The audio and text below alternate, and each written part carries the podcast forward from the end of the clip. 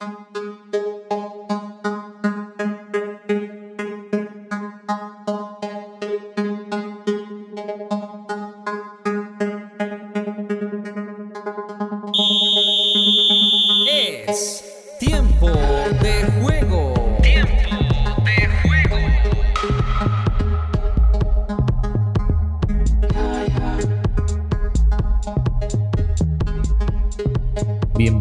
programa más de tiempo de juego donde analizamos la actualidad deportiva de Colombia y el mundo. Esta vez con bastante información, sobre todo porque ya está avanzando el todos contra todos del fútbol colombiano, mucho fútbol internacional, también tendremos NBA y otras cosas más. Así que un gusto que nos acompañen. Y como siempre y cada semana me acompaña Diego Sebastián Muñoz, a quien saludo. ¿Cómo te va Luis Alberto? Un cordial saludo para ti para todos los oyentes de tiempo de juego, preparados nuevamente para eh, informar lo que fue el fin de semana en la actualidad deportiva del mundo y en Colombia. Muchas noticias, como usted lo decía Luis Alberto, y también muchas opiniones para tocar temas, eh, circunstancias y demás noticias que han surgido durante la semana. Hablemos, Sebastián, del fútbol colombiano, de nuestro fútbol, porque ya la fecha número 18 está avanzando, faltan algunos partidos por jugarse pero ya va cobrando forma lo que serán los cuadrangulares y qué equipos estarán ahí, ¿no? Sobre todo que ya hay algunos fijos que se han mantenido durante, no solo este semestre, sino durante el semestre pasado y ya estamos definiendo los clasificados. Sí, tenemos inicialmente, bueno, lo, de, lo que hemos tratado los últimos, las últimas semanas sobre el, el liderato de Millonarios y de Tolima, que se han consolidado como los líderes del fútbol profesional colombiano. Se está desinflando un poquito Atlético Nacional, está teniendo los problemas correspondientes a no tener un técnico, eh, un técnico ya fijo, con, con el tema de Herrera se le está complicando un poco el tema, y un Atlético Junior que ya prácticamente está clasificado junto al Deportivo Independiente Medellín que empató en el clásico de Antioquia frente a Atlético Nacional un Millonarios que derrotó a Patriotas, ¿no? Un Patriotas que venía necesitado o viene necesitado por el tema del descenso, pero eh, un Millonarios que no deja de rendir y sobre todo frente a estos rivales que son un poco más débiles, saca toda su casta. Sí, Millonarios gana los partidos que debe ganar frente a los equipos, como usted lo dicho, más débiles. Esos rivales son los que eh, los equipos grandes deben ganar tranquilamente. Eh, Millonarios está ganando sus partidos tranquilamente, con oficio, con eh, una demostrando que pues trabaja durante la semana, demostrando la idea de juego del profesor Gamero. Y pues lo hemos venido diciendo durante todas estas semanas que Millonarios es amplio candidato a quedarse con la estrella de mitad de año porque ha consolidado un grupo, un equipo, ya prácticamente sale de memoria el equipo con el que juega, Montero, eh, a veces juega Román, el fin de semana pasado jugó Rosales, Ginás, Vargas, Bertel, Vázquez, Pereira, o en su efecto el muchacho Vega, eh, Ruiz, Silva, eh, Gómez Ososa y el delantero es Erazo.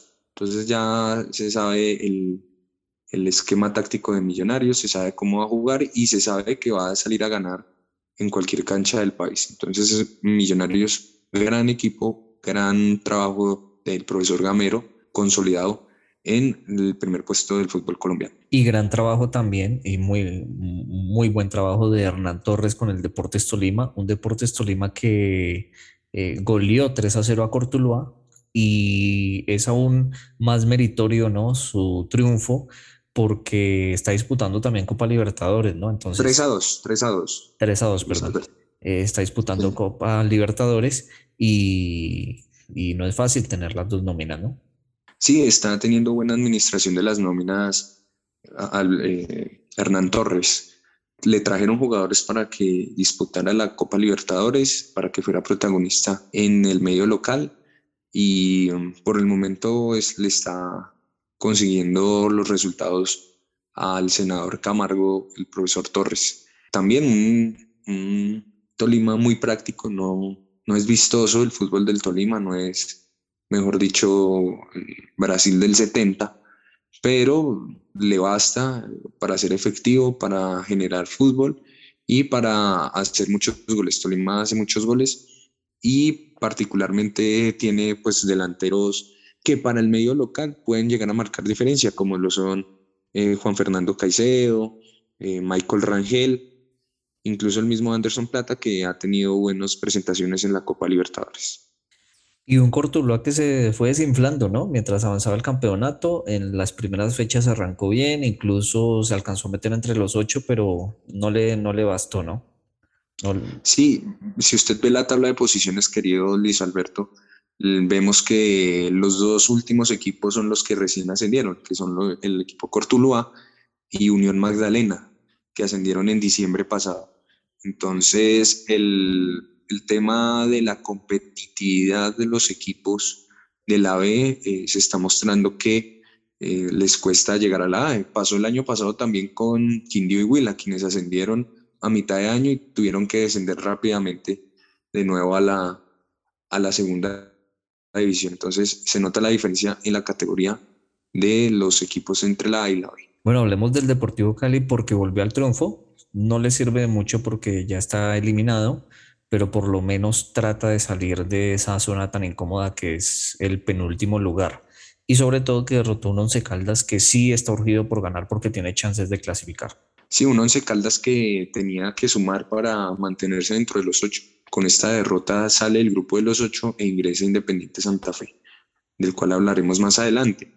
el, Deportivo Cali, como usted lo dice, retomó la senda del triunfo y eh, pues si bien ya está eliminado, es un buen resultado para Dudamel, del que todavía se tienen ciertas dudas y que eh, se espera que empiece a, sumar puntos, a que el equipo empiece a mejorar porque hay ya cierto malestar dentro de la hinchada y dentro de la dirigencia de, del Deportivo Cali sobre eh, los manejos, sobre los modos, los métodos del profesor Dudamel eh, que si bien le ayudaron a ser campeones, creo que se tomó bastante confianza y ya están pasando como un segundo plano sus resultados y se habla más de sus métodos y de sus polémicas fuera de la cancha.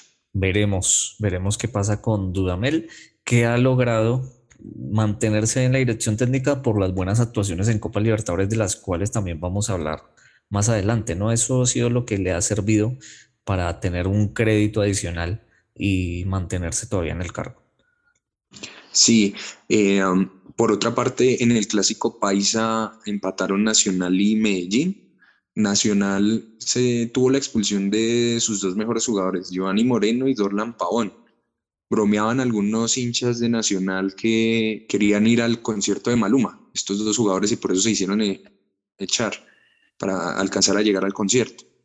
Eh, no obstante, eh, que por eso también, no, que por eso también no se jugó en el Atanasio, ¿no? Sebastián se jugó en el Parque Estadio de Envigado, porque eh, le iban a prestar el Estadio Atanasio Girardot a Maluma, o se lo prestaron. Sí, señor. Y de hecho, pues fue la primera vez que se juega el, clásico paisa en el Estadio mm, de Envigado, ¿no? Y mire, pasó algo como, como esa, es una cancha y está tan cerca la tribuna del, del, campo de juego, muchos hinchas de Medellín, porque Medellín fungía como local, pero sobre todo agresiones contra los jugadores de Atlético Nacional cuando se desplazaban o cuando había algún cambio o iban a los camerinos. Mm, tiraban muchas cosas, mucha hostilidad contra los jugadores de Atlético Nacional en este clásico país. Sí, y de hecho también malestar de la hinchada del DIM sobre sus jugadores, teniendo en cuenta pues echaron a sus jugadores de Nacional y Medellín no supo siquiera anotar un gol, a, tener aproximaciones de peligro. Entonces se fueron chiflados los jugadores del Medellín, más allá de que eh, ya prácticamente están clasificados a los playoffs o a los cuadrangulares del fútbol colombiano. Bueno, ahora sí hablemos de Santa Fe. ¿Qué pasó con este equipo que estrenaba técnico durante esta semana? ¿Cómo le fue? Sí, señor. El Independiente Santa Fe que hace ocho días dio pena en el clásico capitalino, hoy ya está eh, dentro de los ocho con opciones de pelear campeonato. Esa nos habla de la irregularidad del fútbol colombiano, de la mano de Agustín Julio, eh, aquel arquero, eh, ex arquero de Independiente Santa Fe, este fin de semana goleó 4 por 0 a Jaguares y eh, termina dándole este resultado la razón a Martín Cardetti, quien señaló que los jugadores no tenían compromiso con la camiseta. En otras palabras, se dice que a Macardetti lo cajonearon los jugadores. Práctica que pues ya hemos conocido o que es muy conocida dentro del fútbol colombiano y que incluso se ve en la selección nacional. Entonces Santa Fe resucitó y está de nuevo dentro de los ocho a falta de dos juegos y puede, ¿por qué no?, tener opciones de salir campeón en medio de la irregularidad. Un equipo que juega mal, que juega feo, que pierde los partidos importantes puede ser campeón. Eh, pero tuvo, tuvo, un buen triunfo. Golear 4 a 0 a Jaguares no es nada reprochable. el equipo jugó bien. Eh, lo que demuestra que era que no querían correrle a Cardetti. Incluso se habló de peleas entre Cardetti y los jugadores, ¿no? Eh, a golpes. Se habló de eso. Sí, incluso unos temas bastante delicados que, que hacen dudar del profesionalismo de ciertos jugadores que se hacían pasar por lesionados también muy delicado ese tema. Y también se señalaba que Cardetti favorecía a los jugadores que tenían el mismo representante, como es el caso de Coniglio, el delantero argentino, que no ha marcado goles, pero que jugó todos los partidos mm, con Martín Cardetti. Grave, muy grave lo que, lo que se denuncia, ¿no? Eh, pero nada raro es nuestro fútbol colombiano tan irregular y lleno de unos escándalos impresentable, ¿no? Suena Nelson Olveira, un técnico uruguayo para dirigir a Santa Fe. ¿Cómo ve y quién es él?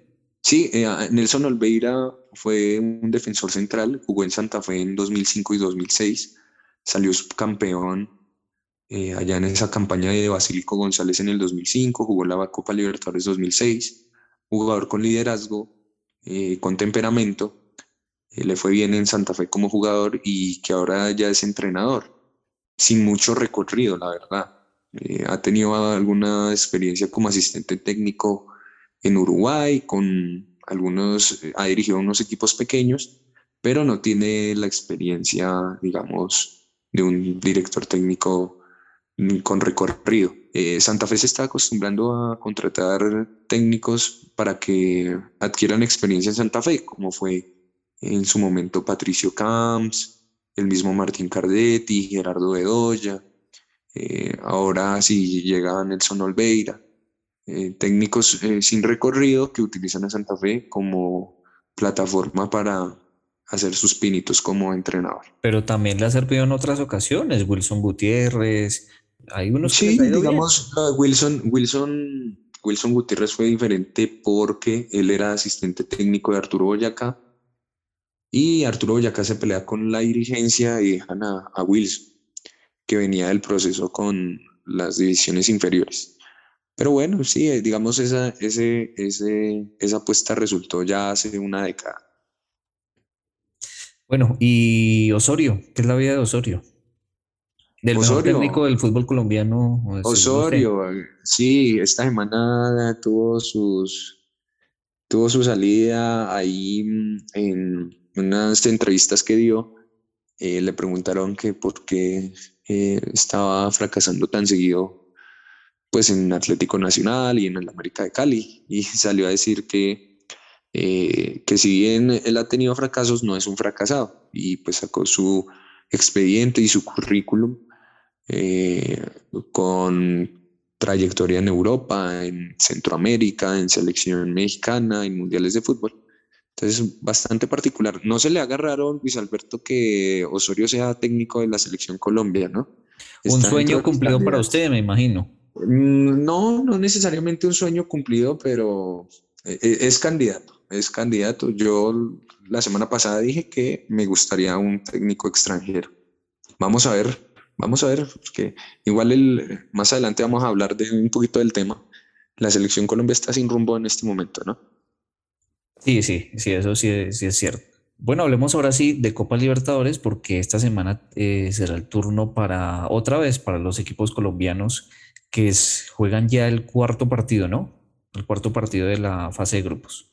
Sí, señor, esta semana, la semana que acaba de pasar, el Deportes Tolima tuvo un triunfo histórico frente al América Mineiro en condición de visitante, 3 por 2 eh, primera victoria del conjunto tolimense en territorio brasileño.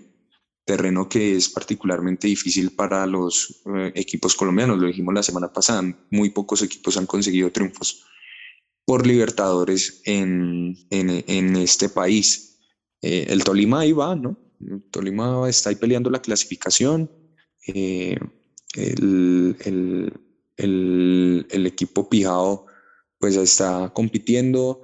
es, un equipo, es un grupo bravo porque está Independiente del Valle Atlético Mineiro. Y con este resultado frente a América de Minas Gerais, América Mineiro, pues cuadra caja, ya que pues eh, había perdido inicialmente los puntos contra Atlético Mineiro. Le ha ido bien como visitante, sacó un empate frente a Independiente del Valle y esta semana jugará precisamente frente al equipo ecuatoriano en el Murillo Toro de Ibagué. Esperemos que eh, Tolima gane para que pueda consolidarse en la zona de clasificación. ¿Y el Cali? ¿Cómo va el Cali? ¿Cómo le fue? Que le, ha ido bien, ¿no? O sea, eso decíamos, eso es lo que ha mantenido a Dudamel ahí en el cargo. Y un Cali que le fue muy bien en la altura. Sí, señor. Luego de ir perdiendo 2 por 0, logró sacar un valioso empate eh, frente al Always Rey de Bolivia en un grupo en el que Boca Juniors es colero, con tres unidades. El líder es Corinthians con seis unidades y segundo es el Deportivo Cali con cuatro. Esta semana el Deportivo Cali recibirá precisamente al equipo brasileño, donde se definirá gran parte de su clasificación. Si llega a ganar el Deportivo Cali, eh, tendrá opciones claras de clasificación a la segunda fase y más teniendo en cuenta que eh, juegan Boca Juniors y el Always Spray de Bolivia. Entonces debe aprovechar el Deportivo Cali esta oportunidad y eh, que eh, el Boca no está sumando de puntos. Aparte, recordemos que el Boca Juniors tiene gran parte del plantel sancionado por la Conmebol, entre ellos el colombiano Sebastián Villa, por el escándalo del año pasado en el vestuario eh, durante el partido de cuartos de final frente a Atlético Mineiro, donde hubo actos violentos de parte de los jugadores del Boca Juniors. Y un Boca de Sebastián que tiene que ir a la altura. Así que no va a ser un partido fácil para Boca Juniors, que tiene que mostrar buenos resultados y que Bataglia está ahí en la cuerda floja. Sí, señor. un presente complicado para el, para el equipo histórico de Argentina y que está cuenta en su dirigencia al patrón Bermúdez, otro era capitán de ese equipo. Bueno, hablemos de Sudamericana porque también los equipos colombianos ahí van. No, no les ha ido mal.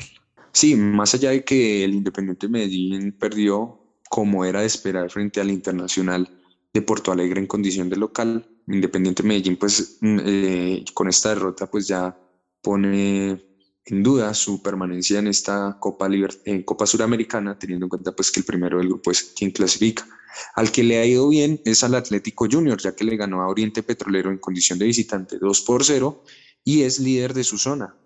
Entonces Junior puede eh, clasificarse a la segunda fase del campeonato eh, teniendo en cuenta su buen rendimiento eh, en un grupo que comparte con los equipos Unión de Santa Fe, Fluminense y Oriente Petrolero. Esta semana Junior visitará el Maracaná y jugará frente a Fluminense, mientras que Unión de Santa Fe jugará frente a Oriente Petrolero. Si Junior saca un buen resultado en Brasil, yo creo que tiene amplias opciones de quedarse con el grupo y con la clasificación. El torneo del que ya fue finalista, ¿no? Y que perdió. Sí, señor, en el año 2018, cuando perdió la final contra Atlético Paranaense, en la final en la que eh, Harlan Barrera bota el penalti en el minuto 118, que le habría servido al Junior para quedar campeón. Así es, bueno, esperemos que a los equipos colombianos les vaya bien y se nota una leve mejoría con respecto al, año pasado, ¿no? Por lo menos eh, los equipos todavía tienen opciones e incluso pueden apuntar al liderato de sus grupos. Sí, lucen más competitivos este año los, los, equipos colombianos respecto al año pasado. Pues lo del año pasado, recuerda usted que fue aquel deplorable partido de Independiente Santa Fe frente a River eh, cuando River jugó con 10 jugadores y con un jugador de campo en, el arco. Eh, la página más oscura del equipo cardenal en cuanto a campeonatos internacionales. Pero bueno, eso es tema de otro, de otro programa.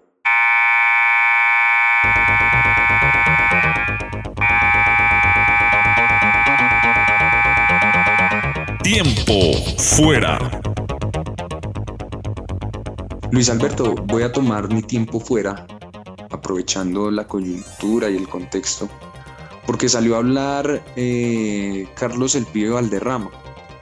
Eh, había estado en silencio y habló de los temas de Frei Rincón, de la eliminación de, de de Colombia del Mundial y me llamó particularmente la atención una declaración en la que, en la que cito a continuación que dice, a los jugadores actuales no se les puede criticar, ustedes saben por qué y ustedes saben quiénes son. Eh, está más que claro que hay una ruptura entre las dos generaciones más gloriosas del fútbol colombiano, que son las del 90, y la generación que ya se está despidiendo actualmente, encabezada por Falcao García y por James Rodríguez.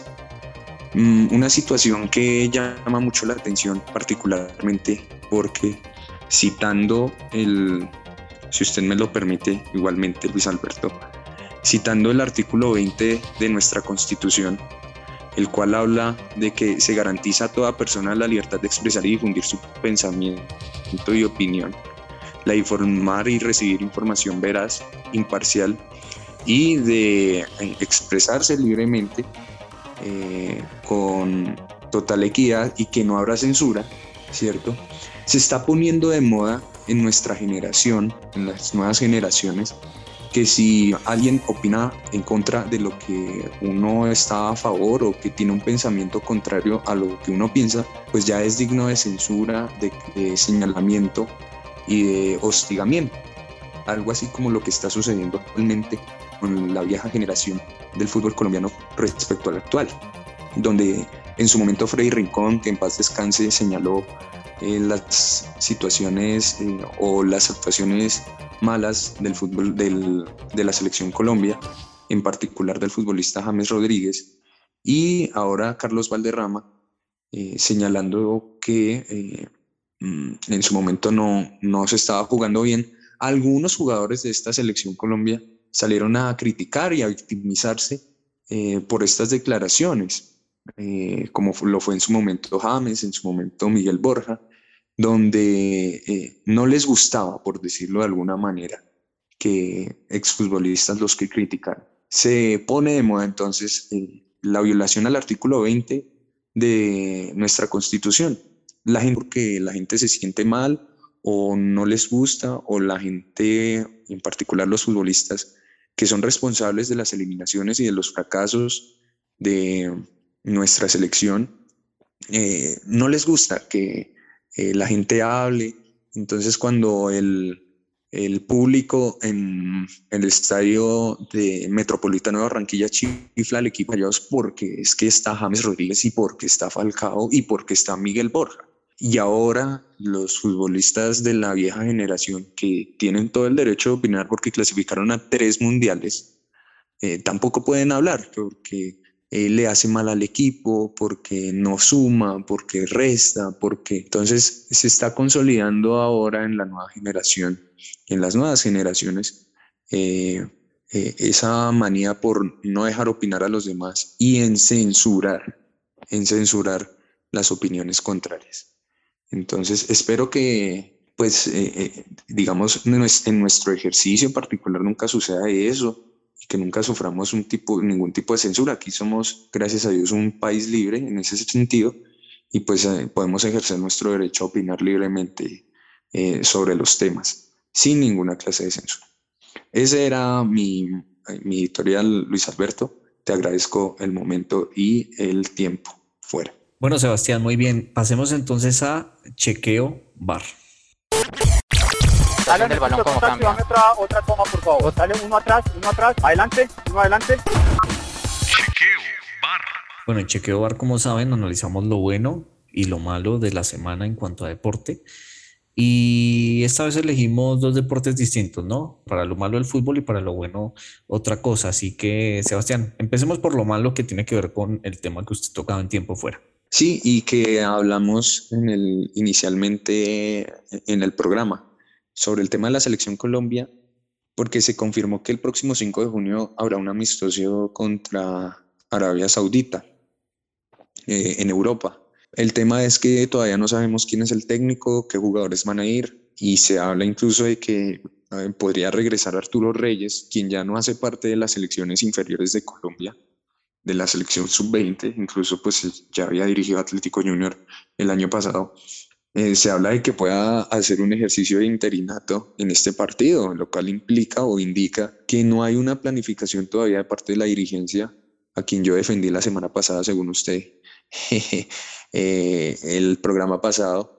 No hay un plan sobre lo que será la selección Colombia por lo menos en el corto plazo. Entonces no se sabe qué, con, qué equipo, con qué equipo se va a presentar, quién será el entrenador, si va a ir este señor Cárdenas, el que dirige la sub-20, la sub-17.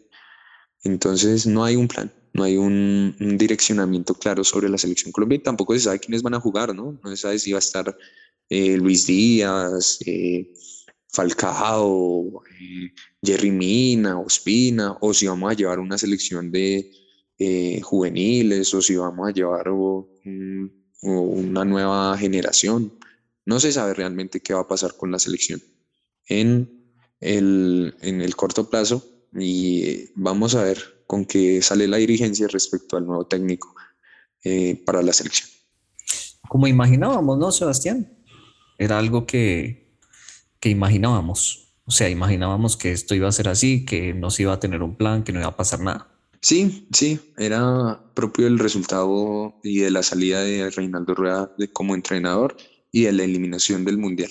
Claramente no, no hay un plan eh, a futuro.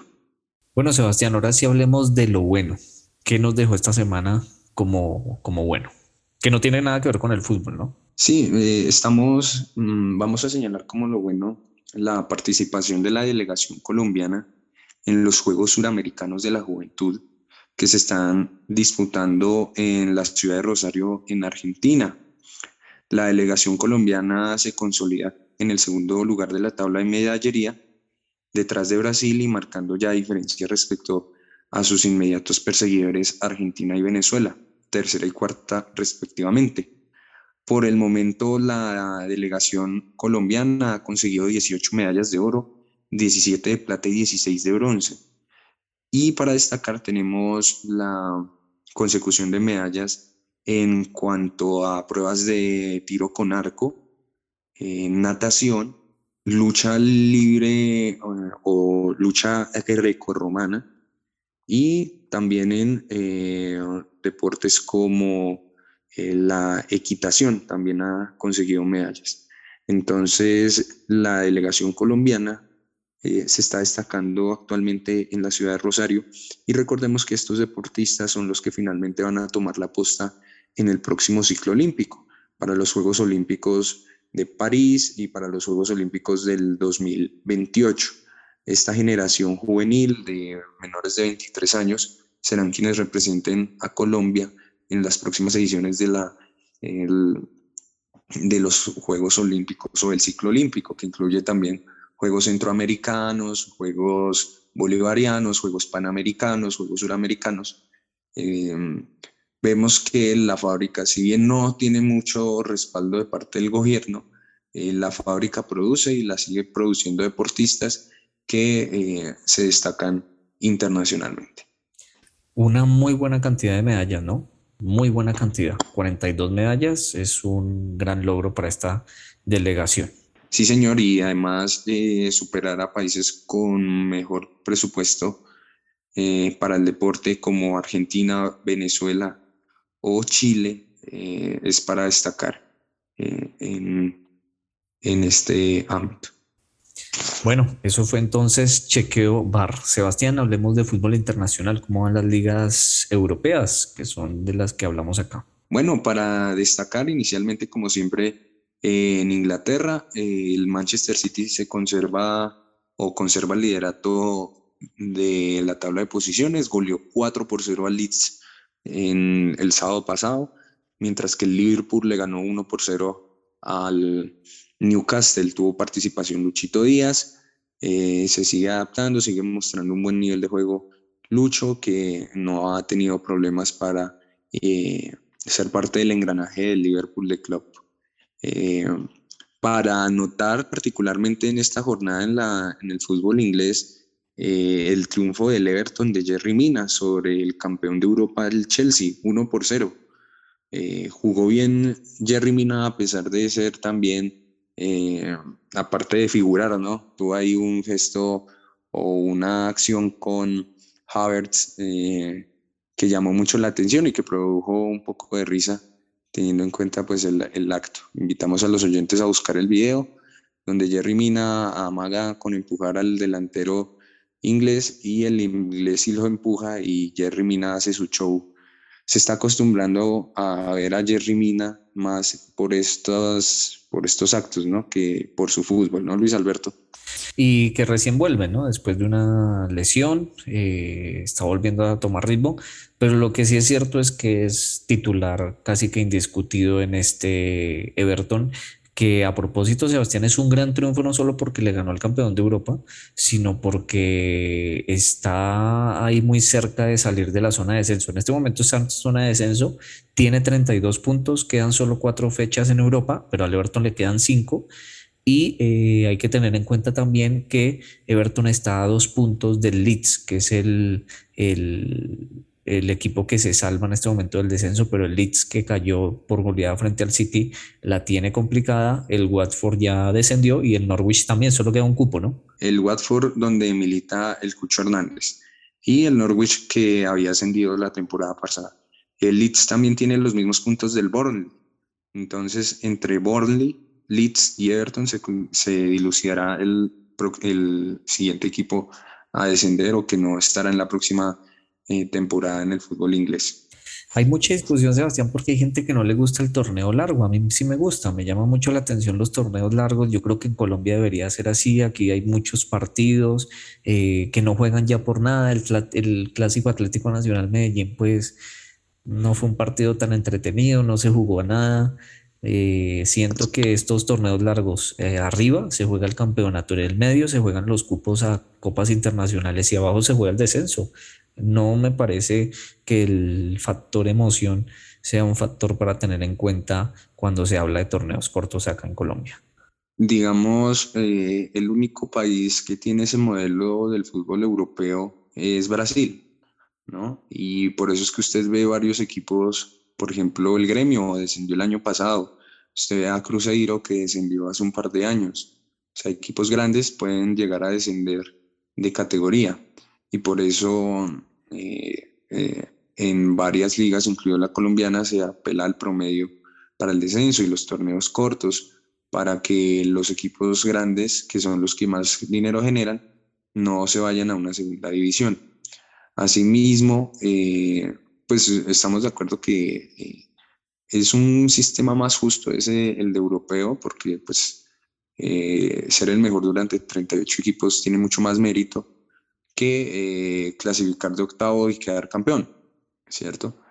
Eh, como pasa aquí en Colombia. Entonces es un sistema más justo, pero probablemente no genere tantos recursos o tantas ganancias como lo genera los sistemas locales aquí en Sudamérica. Particularmente porque en Sudamérica pagan por partido, entonces tienen que jugar 50 partidos en un semestre para generar recursos por las transmisiones de televisión. Bueno, eh, la plata, ¿no? La plata, la plata, la plata. Eh, plata es plata, dicen por ahí, ¿no? Pero hablemos de Liga Española, Sebastián. Sí, señor, eh, porque el Real Madrid ganó la Liga Española 2021-2022. Mire usted que Carlo Ancelotti es el primer técnico que gana cinco ligas en las cinco ligas más importantes de Europa.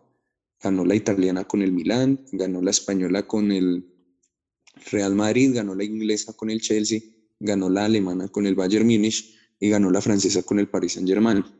Un técnico que no es, y ya lo habíamos dicho antes, no es reconocido por ser un gran táctico, un gran estratega respecto a eh, sus métodos de juego, ¿no? Que algo así como Guardiola o Klopp que tienen diseñado un plan de juego eh, eh, para sus equipos. Y más bien Ancelotti es un poco más de manejo de grupo, un poco más de eh, que el jugador esté cómodo, tranquilo y que ellos resuelvan en la cancha. y pues ese le ha dado a la larga resultados. Un técnico que ha sido multicampeón en varias ligas del mundo, eh, incluso también de la Champions League y que está disputando de hecho la Champions League actualmente con el Real Madrid y no le ha ido para nada mal, ¿no? No, un gran técnico sin duda y caminando, ¿no? Ganó el Real Madrid, le sacó casi 20 puntos de ventaja al segundo que fue el Barcelona, un Real Madrid avasallador y que no, no, tiene, no tiene rival.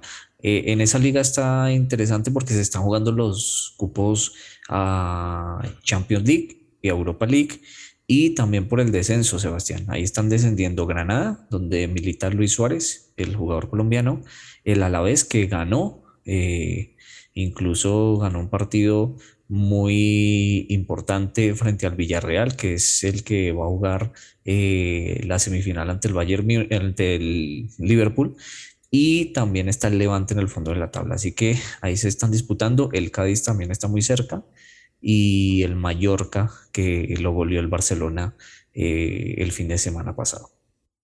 Oiga, volvió el gol Falcao.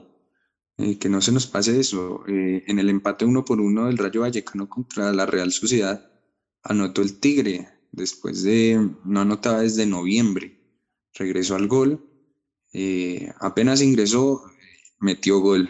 el Falcao que eh, ya está en la etapa final de su carrera y ya pues eh, está para eso, ¿no? Ingresar en los últimos minutos y buscar un, gol así, eh, pescarse un golcito para sus equipos, ¿no? gran figura, legendario Falcao, pero que ya pues el paso del tiempo ya pues tiene también sus implicaciones sobre el cuerpo. Exactamente. Sí. Exactamente. Bueno, en Liga Italiana, ¿cómo está? Bien, en la Liga Italiana tenemos ya consolidado como líder al Milan, porque bueno, veníamos diciendo que el Inter tenía posibilidades de, de ser líder, eh, pero entre semana perdió el partido que debía y el Milan se consolida como, como único líder. Ya todos tienen la misma cantidad de partidos disputados. El Milan es líder con 77 unidades a tres partidos, a tres fechas de finalizar la liga, seguido por el Inter con 75. Ya con menos opciones de campeonar está el Nápoles, quien tuvo un inicio eh, en el partido que disputó este fin de semana. Eh, tuvo eh, un, yo, no, yo nunca había visto que un equipo fuera ganando a los 20 minutos 4 por 0, como lo hizo el Napoli frente al Sassuolo, finalmente ganó 6 por 1, eh, ya prácticamente sin opciones de quedarse con la liga italiana el Napoli. Entonces en Italia, para resumir, entonces el Milan es líder, seguido el Inter, eh, Nápoles y Juventus son los otros equipos que estarían ingresando a la Champions League. Eh, se confirma ya que pues el Atalanta se desinfla, no va a estar en Europa el próximo año y respecto al descenso, tenemos dos equipos que ascendieron la temporada pasada, descendiendo en esta temporada por el momento, que son el Salernitana y el Venecia. Eh, también acompaña para el descenso. con el Salernitana, ojo, ¿no? Ganó los últimos tres partidos, ha sumado 15 puntos y ya está tres del Cagliari que le sigue. Y tiene dos partidos menos. Entonces, digamos que el Salernitana puede tener opciones de mantenerse en primera eh, a expensas del Cagliari. El otro equipo que eh, estaría descendiendo es el Genoa. Bueno, Sebastián, hablemos rápido de Champions League. Eh, vimos un partido tremendo, ¿no? El, el, entre semana, la semana pasada en Madrid frente al City. Un partido de un gran juego de un City contra la gran definición que tiene el Real Madrid, ¿no? Un equipo que parece que se desinfla, pero no sé de dónde saca algo y termina por, por darle vuelta eh, o meterse, ¿no? De, vuelta. Sí, con un Benzema inspirado, con un Benzema en su mejor momento. 34 años y el mejor momento de su carrera. Eh, Benzema que todo lo que toca es gol. Eh, y aparte de qué goles hace Benzema ya salió y, a decir Florentino que, que, esperan que este año sí le den el balón de oro. Sí, habrá que ver cómo le va finalmente en la Champions y cómo le va en el Mundial. Después de ya de la, de la del perdón que recibió de parte del cuerpo técnico después de su escándalo fuera de las canchas. Eh, y un Manchester City pues que es ampliamente el, para mí es el candidato por encima incluso del Liverpool a quedarse con, el, con la Champions League. Eh, es el mejor equipo que está jugando, eh, mete muchos goles y bien le cuesta un poco en defensa, pero tiene una amplia nómina para, para quedarse con, con la Champions League con un De Bruyne que si juega bien, pues es marca la diferencia. Y eh, si bien el Manchester City hace muchos goles, no tiene una figura así eh, desequilibrante, que me parece que ya llega la próxima temporada. Eh, digamos, no tiene un Benzema, ¿cierto? No tiene un Benzema el Manchester City y a veces en esa clase de partidos se requiere un jugador que marque la diferencia, un Benzema, un Cristiano Ronaldo, un Messi. Ya la próxima temporada llegará Erwin, Erwin Haaland, eh, el noruego, el androide, que eh, se espera que sea ese jugador que marque la diferencia para el City y sea quien eh, desequilibre en esos partidos difíciles. Bueno, y Villarreal cayó de visita frente al Liverpool 2 a 0, una, un Liverpool que parece tiene la serie ganada. Sí, un Villarreal que planteó bien el partido, pero eh, tiene mejores jugadores el Liverpool y está, digamos, es superior el Liverpool y ganó 2 por 0 en Anfield. Eh, no quiere decir que ya esté eh, liquidada la serie. Mm, Villarreal pues eliminó al Bayern Múnich. vamos a ver cómo resulta el partido en la Rosaleda, aunque esperamos que pues ver a Lucho Díaz en la final de la Champions con el resultado que obtuvo esta semana. Bueno, hablemos rápido de Europa League porque el Frankfurt eh, derrotó 2 a 1 al West Ham en Inglaterra, un Borré que está jugando muy bien, eh, de visita, una hinchada grandísima que tiene el Frankfurt, y el Rangers cayó frente al Leipzig en Alemania 1-0. Morelos no jugó, está lesionado, pero dos partidos también muy interesantes, series abiertas que todavía están por definirse durante esta semana. ¿Qué pasó en Conference League? Sebastián, un torneo que no ha tenido mucha repercusión, ¿no? Sí, una, la Conference League es un torneo que se inventaron esta temporada los de la UEFA para incluir eh, equipos eh, de renombre que no pelean ni Champions ni Europa League, como es el caso de esta edición, que tenemos la participación del Feyenoord de Luis Sinisterra, que ha sido protagonista en esta serie eh, que está disputando frente al Marsella, un histórico del fútbol francés. Eh, 3 por 2 se llevó la victoria del equipo holandés y eh, se espera pues el partido de vuelta esta semana.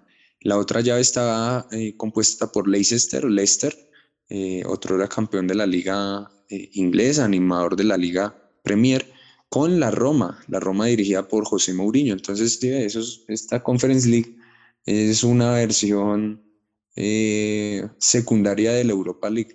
Entonces están esos equipos eh, reconocidos de renombre, pero que no han tenido buenas temporadas últimamente. Así es, y hay que destacarlo de Sinisterra, un jugador que no fue tenido en cuenta por, la, eh, por Reinaldo Rueda, o sea, sí fue tenido en lo último, pero en muchas convocatorias no estuvo, y que ya está en el radar del Arsenal, ¿no? Sebastián, se habla de que podría llegar al Arsenal, así que podríamos tener dos grandes jugadores en la Liga Premier, Luis Díaz y Sinisterra. Sí, esperemos que pues eh, Sinisterra siga creciendo Parece ser que estos dos jugadores se perfilan como los nuevos bastiones de la selección Colombia a futuro, ¿no? Porque son los únicos que se están destacando de la nueva generación en Europa. Ojalá pase eso. Sebastián, pasemos al datáfono.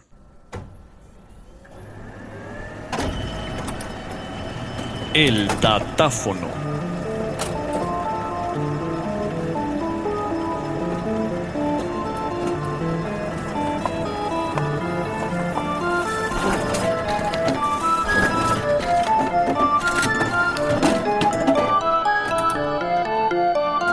Sebastián, en el datáfono brindamos datos, datos del deporte, del fútbol en este caso. Eh, ¿Cuál es el dato para, para, esta edición?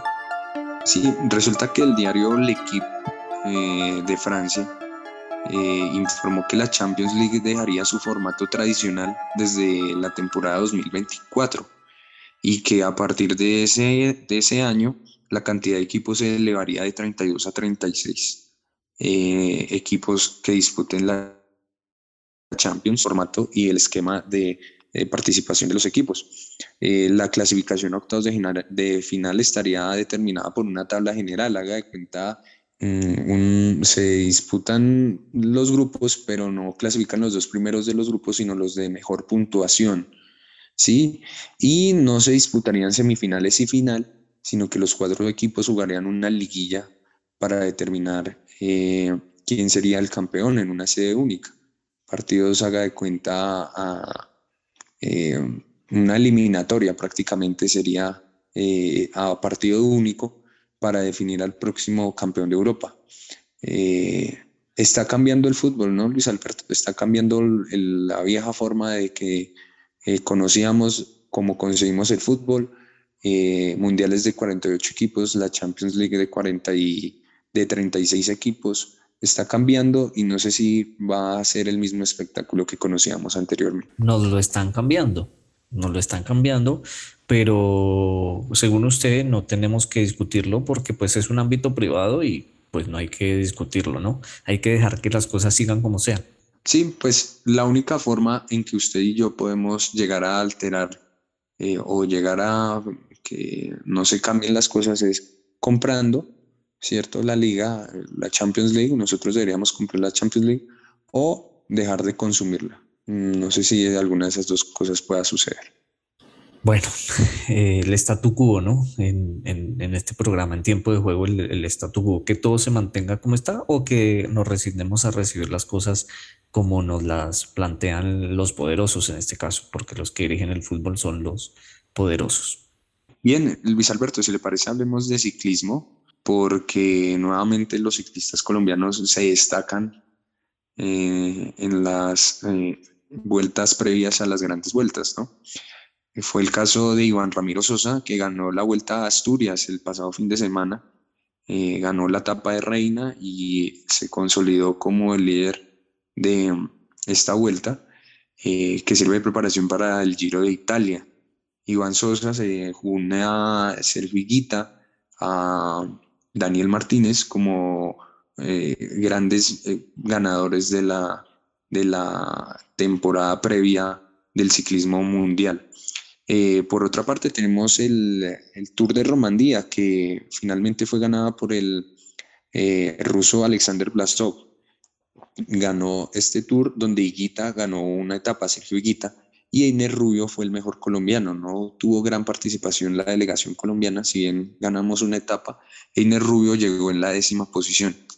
Eh, eh Blasov ganó entonces esta, eh, esta vuelta. Recordemos que Blasov había sido protagonista del Giro de Italia que ganó finalmente Egan Bernal el año pasado.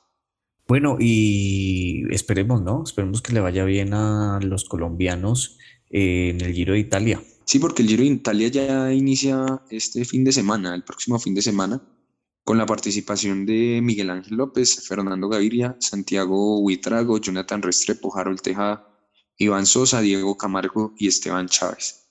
Eh, dentro de los colombianos, el que tendría mayores oportunidades diría que es em, Miguel Ángel López, si no se baja de la cicla y si no se pelea con el técnico, ¿no?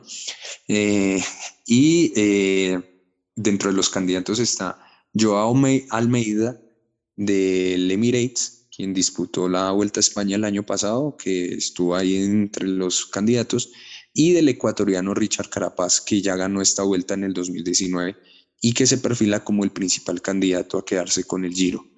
El ecuatoriano del equipo Ineos, con eh, equipo que cuenta con Egan Bernal, que esta semana se anunció que ya eh, a, finales de mayo podría retomar los entrenamientos luego de su grave accidente en la sabana eh, de Bogotá.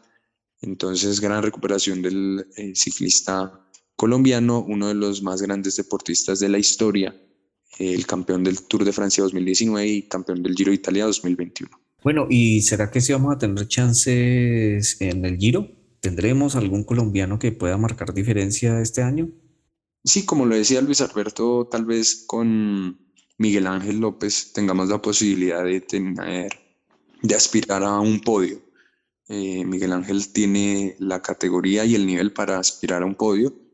Eh, no digo que ganarlo porque es muy complicado ganar estas vueltas, pero sí aspirar a un podio, teniendo en cuenta que él ya fue podio del Giro de Italia en el 2018.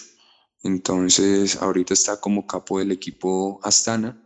Esperemos, como lo decía, que eh, no tenga los problemas que tuvo en el Movistar, de pelearse con el técnico, de no seguir instrucciones, sino que eh, tenga un buen olfato en la carrera y que corra eh, con mucha clase y pueda, digamos, disputar los primeros lugares. No tendremos a Nairo, ¿no? No, infortunadamente el equipo Arkea no fue invitado al Giro de Italia, se espera que participe en el Tour de Francia.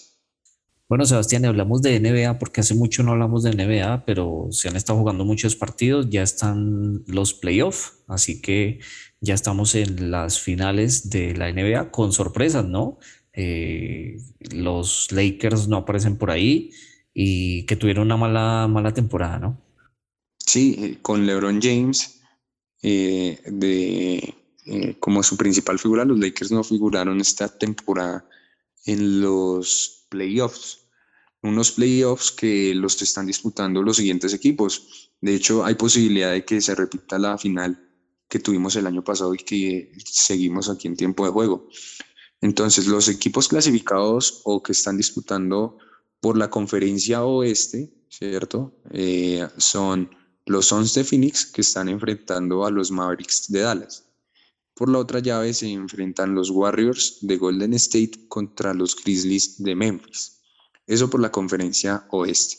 Y por la conferencia este están los Heat de Miami enfrentando a los Sixers de Filadelfia y los actuales campeones, eh, los Bucks de Milwaukee, están enfrentando a los Celtics de Boston. Entre estos ocho equipos saldrá el campeón de la NBA, un deporte que es bastante atractivo no solamente por el espectáculo que lo rodea, sino también en el mundo de las apuestas. Se ha consolidado como una de los deportes preferidos entre los apostadores, ¿no?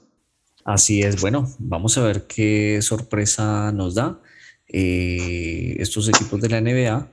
Y bueno, hasta acá llegó el tiempo eh, de juego, ¿no? Así es, Luis Alberto, te agradezco a ti, a todos los oyentes eh, por la oportunidad de hablar de deporte en tiempo de juego y nos estaremos escuchando en la próxima edición. Así es, no olviden escribirnos a través de nuestras redes sociales en arroba tiempo de juego guion bajo en Facebook e Instagram y también a través de nuestro WhatsApp. Mándenos información, opiniones, lo que quieran eh, en tiempo de juego. Nos escuchamos la próxima semana con eh, más análisis de toda la actualidad deportiva de Colombia y el mundo. Que estén bien. Hasta pronto. En tiempo de juego no dejamos en visto a nadie. Por eso puedes participar enviando tu opinión o información deportiva al WhatsApp 300 599 9272. 300 599 9272.